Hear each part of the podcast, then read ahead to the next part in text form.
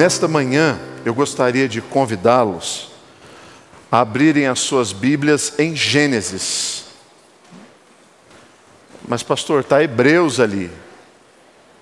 Hebreus vai ficar projetado, Gênesis a gente vai passear em alguns versículos do capítulo 6, 7 e 8, tá bom?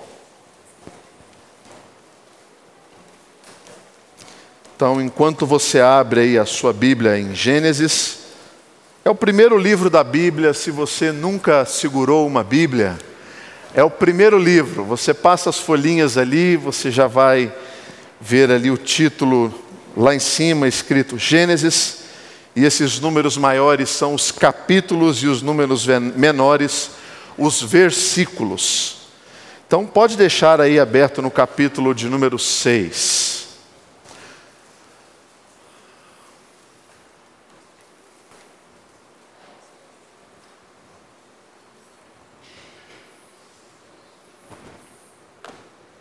Mudança de planos. Põe o dedo em Gênesis e vamos para Hebreus, capítulo de número 11, versículo de número 7. Mas deixa aberto aí em Gênesis.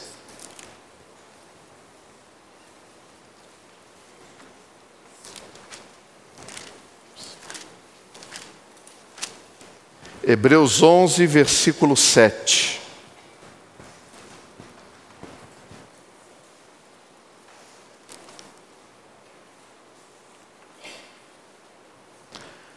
Pela fé, Noé, divinamente instruído acerca de acontecimentos que ainda não se viam, e sendo temente a Deus, aparelhou uma arca para a salvação de sua casa, pela qual condenou o mundo e se tornou herdeiro da justiça que vem da fé.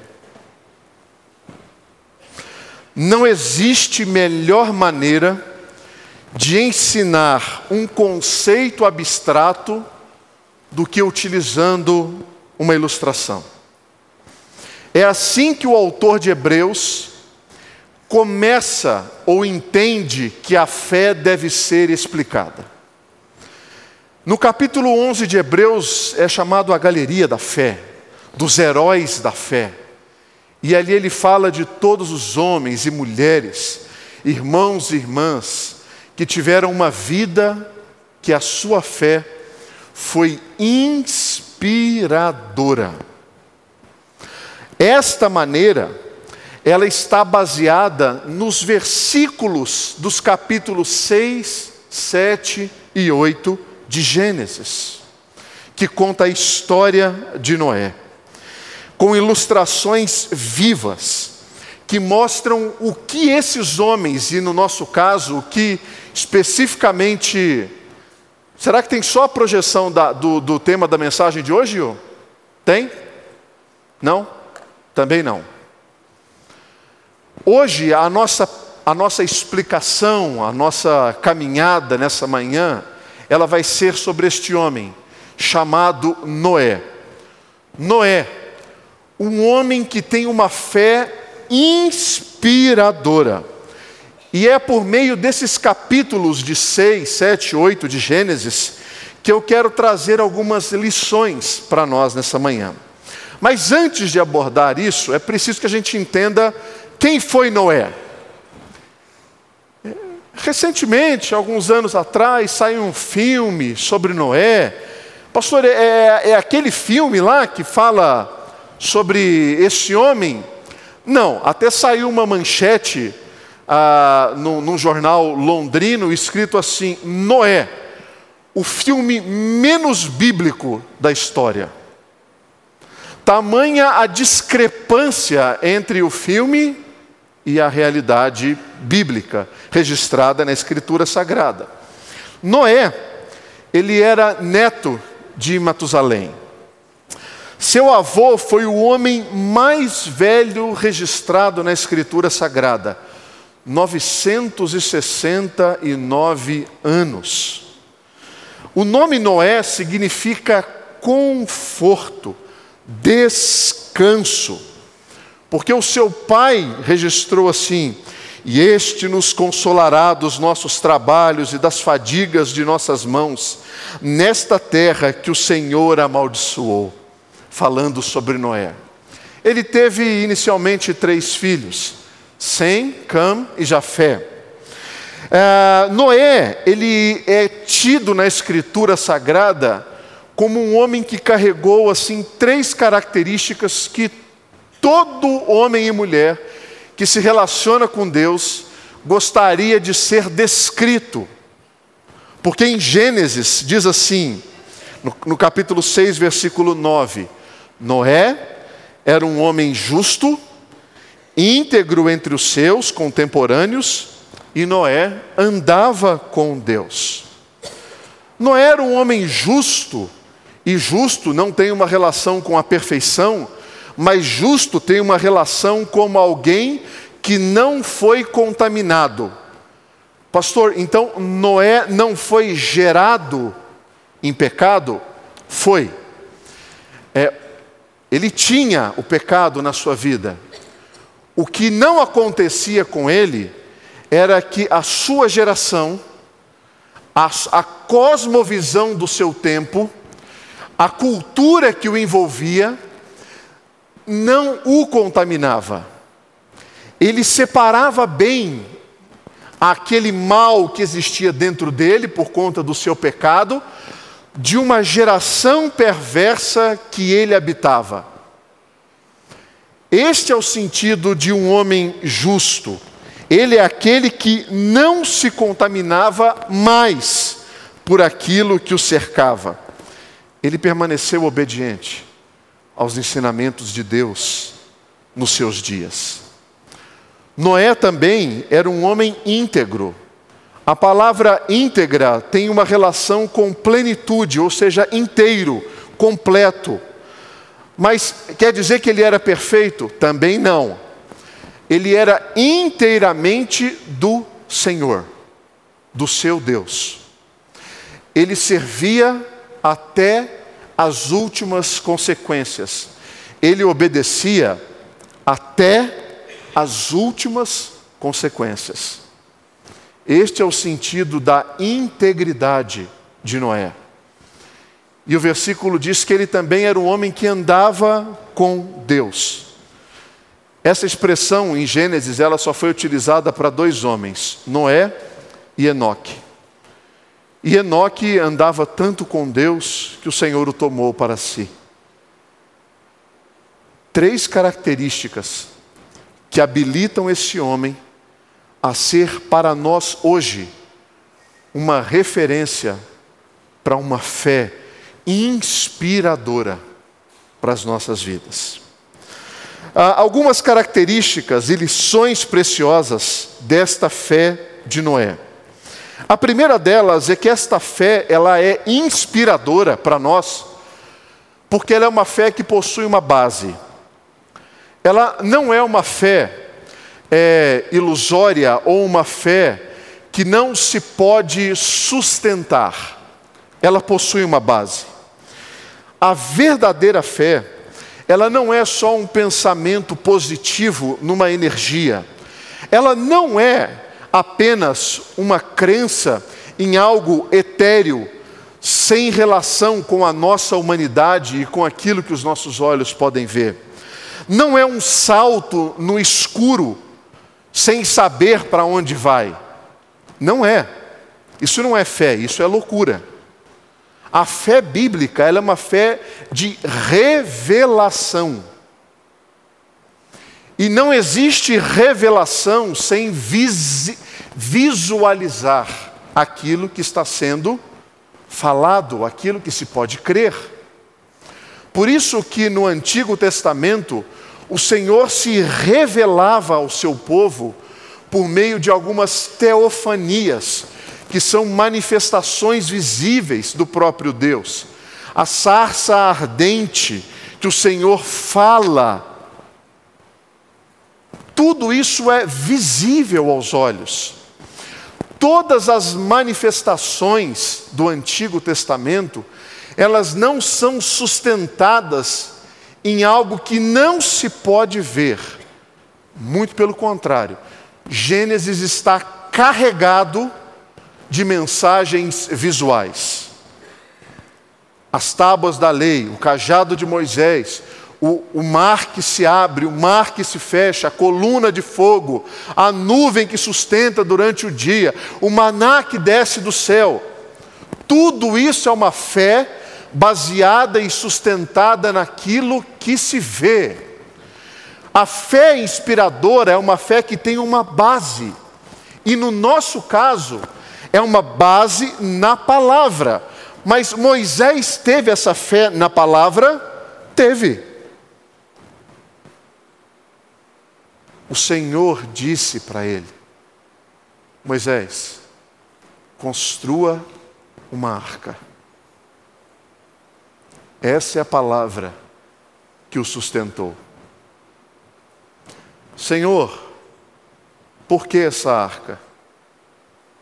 Porque a terra será inundada, toda a sua maldade que habita na terra será devastada. Toda ela. Agora, a notícia do dilúvio era a única coisa que Noé tinha pela frente. Ele não sabia como que essas águas iriam inundar toda a terra. Porque em Gênesis, no capítulo 2, diz que o Senhor não fizera chover sobre a terra. E baseado exclusivamente nessa afirmação, Moisés creu. Ou desculpa, Noé creu. Creu na palavra de Deus. Sabe quanto tempo demorou aproximadamente a construção da arca? Aproximadamente 120 anos.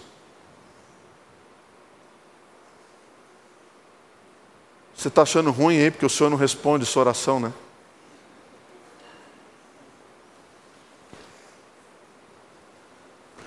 Cento e vinte anos. Corta as árvores, talha as árvores, faz as madeiras, constrói a arca. Todo dia amanhecia céu azul, azul nenhuma gota caía sobre a terra. Seria bom se a cada dois, três dias desse um toró, né? Opa, agora vai, agora, agora vai.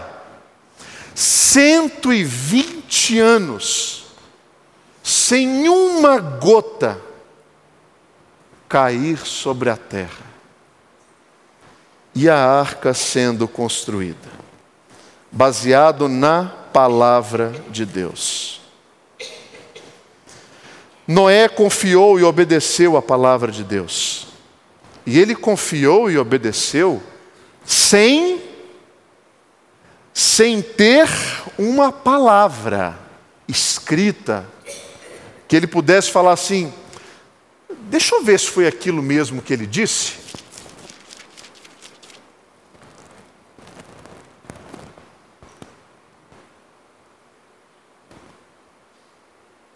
Nós temos uma palavra.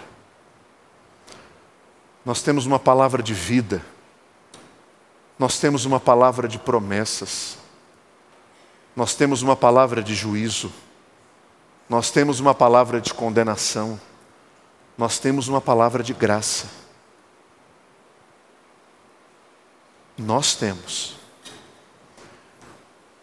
A fé de Noé ela é inspiradora, porque ela é sustentada em uma palavra. A Bíblia inteira é a nossa sustentação. Deus disse para Noé: Eu vou dar um fim no mundo por meio do dilúvio, e deu. Olha o que Deus diz para nós hoje e ainda não aconteceu. Presta atenção. Virá, entretanto, como ladrão o dia do Senhor, no qual os céus passarão com um estrepitoso estrondo, e os elementos se desfarão abrasados, e também a terra e as obras que nela existem serão atingidas. Segunda carta de Pedro. Isso ainda não aconteceu. Nós cremos no dia do Senhor. A nossa fé é fundamentada na palavra de Deus. A fé de, Moisés, de Noé, ela é também uma fé inspiradora, porque ela é visível aos nossos olhos. Lembra o que diz Hebreus 11, versículo 7? Deixa eu ler para você, de novo. Pela fé, Noé, divinamente instruído acerca de acontecimentos que ainda não se viam, e sendo temente a Deus, aparelhou uma arca para a salvação de sua casa. O que significava aquela arca no meio da criação, no meio daquele povo. Durante 120 anos, aquela arca sendo construída, pouco a pouco, pouco a pouco. O tamanho dessa arca. Em Gênesis 3,15, traduzindo as medidas de côvados, é mais ou menos assim: essa arca teria 150 metros de comprimento, 25 metros de largura e 15 metros de altura. Aproximadamente 11.225 metros quadrados, porque ela tinha três pavimentos. Qual o tamanho do seu apartamento?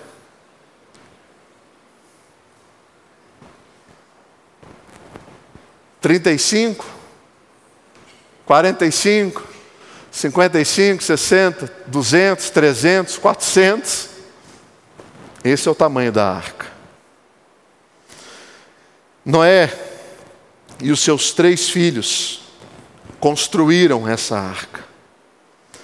Andar com Deus começa e continua pela fé na palavra.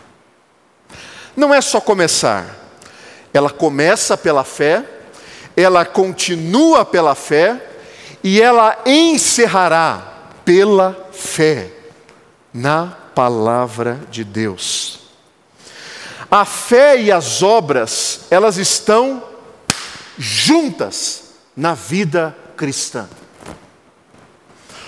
Como que as pessoas conhecerão a sua fé? Por meio das suas obras. Não existe fé sem obras. Imagina que Noé dissesse assim: Senhor, eu creio, e não cortasse uma árvore.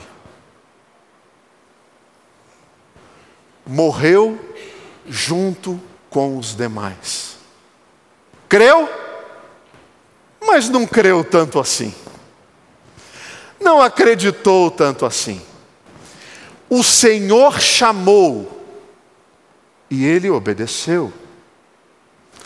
Mas para que a mensagem não fique somente ilustrada por meio do merecimento, nós sabemos que quem entrou naquele coração e o moveu a fazer o que ele tinha que ter feito, foi o Senhor, por meio da Sua palavra, que é poderosa, que entra, penetra, separa, não tem restrição, não respeita a vontade do indivíduo, a palavra entra sem pedir licença, sem bater a porta.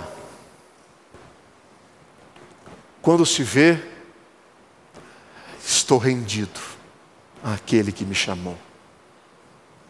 É assim que a palavra é. A lição que nós aprendemos sobre a vida deste homem é de uma fé que, além de ser uma fé baseada na palavra e também uma fé visível aos olhos, é uma fé perseverante. A verdadeira fé, ela é fortalecida em tempos de crise. É aí que a nossa fé é o exemplo que o presbítero Eleuze sempre usa nas suas aulas. Ela vai para o fogo para ser forjada, para ser purificada, para ser apurada. Essa é a fé. E, Moisés, e Noé, Moisés sai para lá. A história hoje é Noé. E Noé perseverou quando tudo parecia estar contrário a ele e a sua fé. Não está na Bíblia, mas construir uma arca desse tamanho, por tanto tempo, no meio de um povo, nos dá alguma margem para que este homem passasse por coisas assim. E aí? É hoje ou não é hoje? Esse negócio que é chamado de chuva, vem ou não vem? Queremos conhecer isso aí, hein?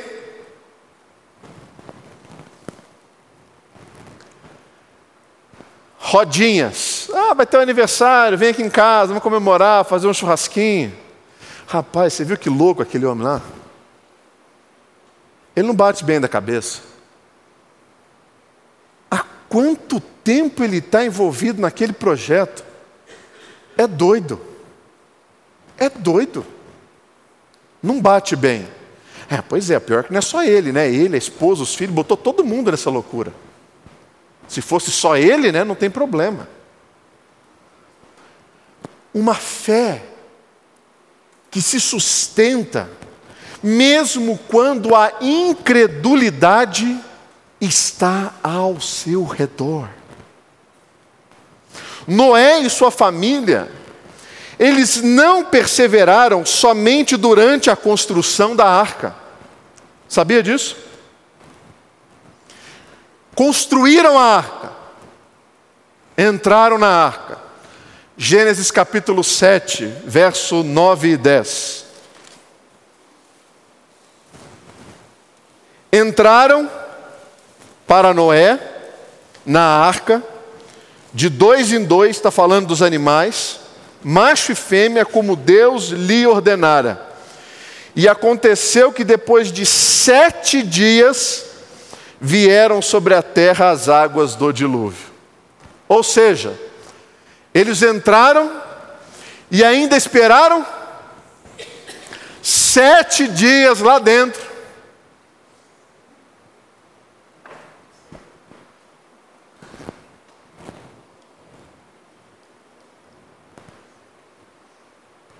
Sete dias. Para quem esperou 120 anos, ó voou o tempo.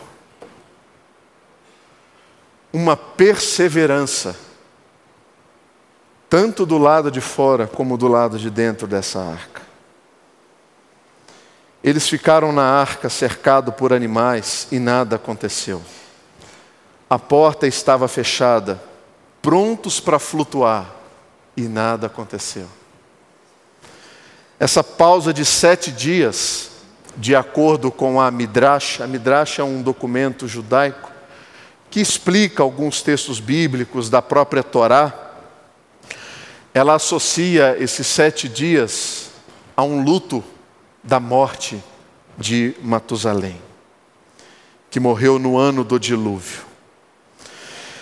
Ele perseverou, mesmo diante desse silêncio de Deus. Olha o versículo de número 17 do capítulo 7. Durou o dilúvio, 40 dias sobre a terra. Cresceram as águas, levantaram a arca de sobre a terra. 40 dias. Deus advertiu aquela nação, aquele povo, por aproximadamente mil anos da sua maldade. É por isso que a Bíblia fala assim: o Senhor é tardio em irar-se. Ele não é como nós, que está no trânsito, ouvindo um louvor, feliz, indo para o trabalho, e de repente vem um motoboy e plau no seu retrovisor. Toda aquela paz, aquele ambiente divino, desaparece em segundos. O Senhor não é como nós. O Senhor é tardio em irar-se. Sabe o que significa o nome Metusalém?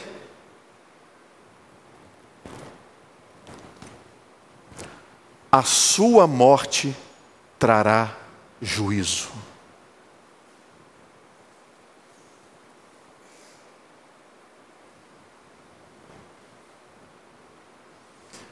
Matusalém andando para o meio do povo, ô oh, Matusalém!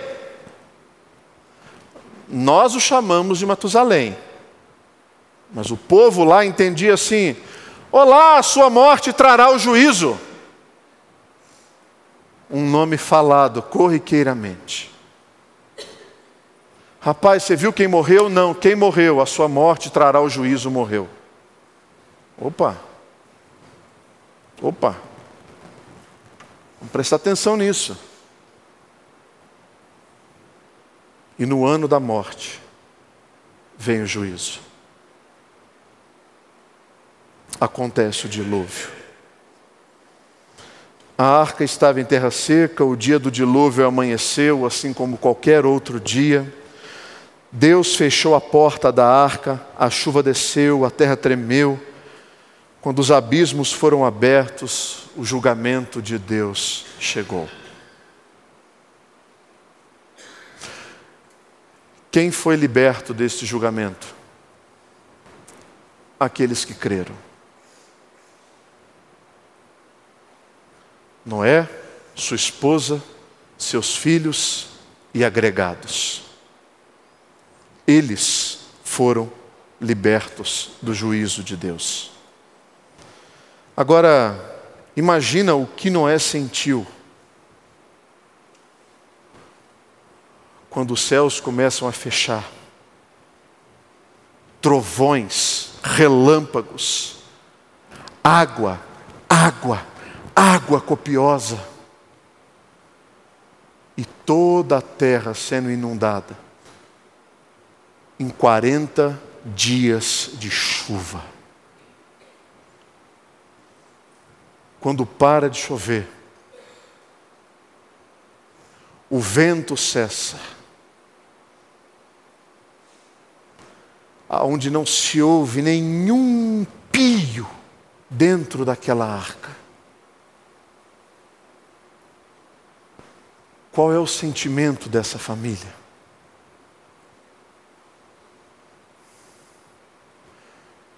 Até aqui nos ajudou o Senhor. Até que essas águas baixassem e a arca fosse aberta. Mais de um ano. Mais de um ano até eles botarem o pé de novo em terra firme.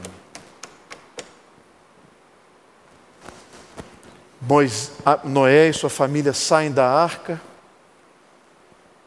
ele levanta um altar.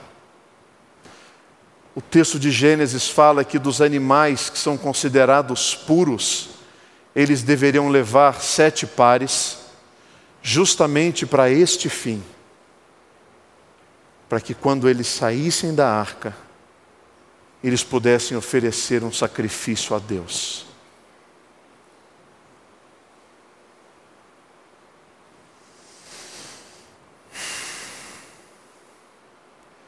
Ele e a sua família creram e foram salvos no Senhor.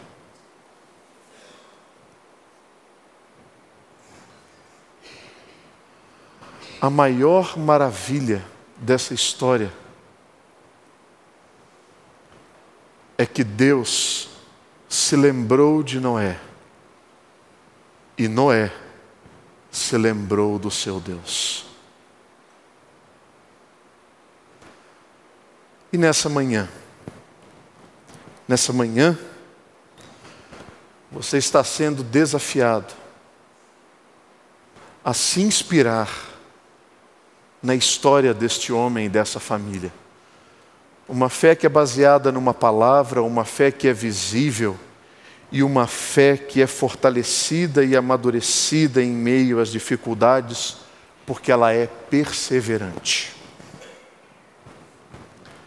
Olha só o que diz essas palavras nos próprios lábios de Jesus. Pois assim como foi nos dias de Noé, você quer acompanhar Mateus 24, 37 a 39? Pois assim como foi nos dias de Noé, também será a vinda do filho do homem. Porquanto, assim como nos dias anteriores ao dilúvio, comiam, bebiam, casavam e davam-se em casamento, até o dia em que Noé entrou na arca e não o perceberam, senão quando veio o dilúvio e os levou a todos. Assim também será a vinda do filho do homem. Quem convidou Noé a entrar na arca? Deus. Quem convidou a família para entrar na arca? Deus. Esse texto de Mateus fala que Jesus Cristo voltará. E a sua volta, ela será uma volta abrupta, mas anunciada. Esse é o anúncio. E Jesus Cristo faz questão de comparar a sua volta com Noé. Se você não crê em Noé, é muito provável que você não creia na volta de Jesus. Agora, se você crê em Noé, abra os teus olhos, porque Jesus Cristo voltará. Jesus não ia amparar uma verdade em uma mentira. Ele ampara uma verdade em outra verdade.